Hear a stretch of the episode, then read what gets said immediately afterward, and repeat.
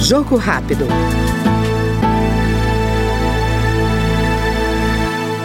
Comissão de Educação aprovou o projeto que determina as ações governamentais voltadas à educação digital, a garantia de oferta de equipamentos para as escolas e universidades públicas, em qualidade e quantidade necessárias. Segundo o relator da matéria, o deputado professor Reginaldo Veras, do PV do Distrito Federal, o projeto fortalece a educação pública e prepara os estudantes para os desafios do século XXI.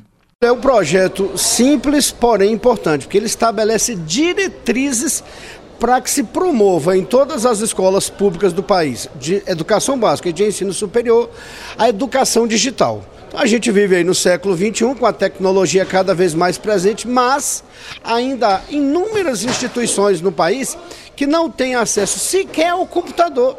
Tu imaginas então a internet. Então o que o deputado propõe é que estabeleçam essas diretrizes a partir dessas diretrizes, então, o Estado vai promover, vai equipar as instituições de ensino para que a gente faça a inclusão digital. O projeto relatado pelo deputado professor Reginaldo Veras, do PV do Distrito Federal, é da Comissão de Legislação Participativa e tem origem em sugestão do Centro de Desenvolvimento Social Convida, instituição sediada em Macaé, no Rio de Janeiro, que presta serviços de assistência social à população.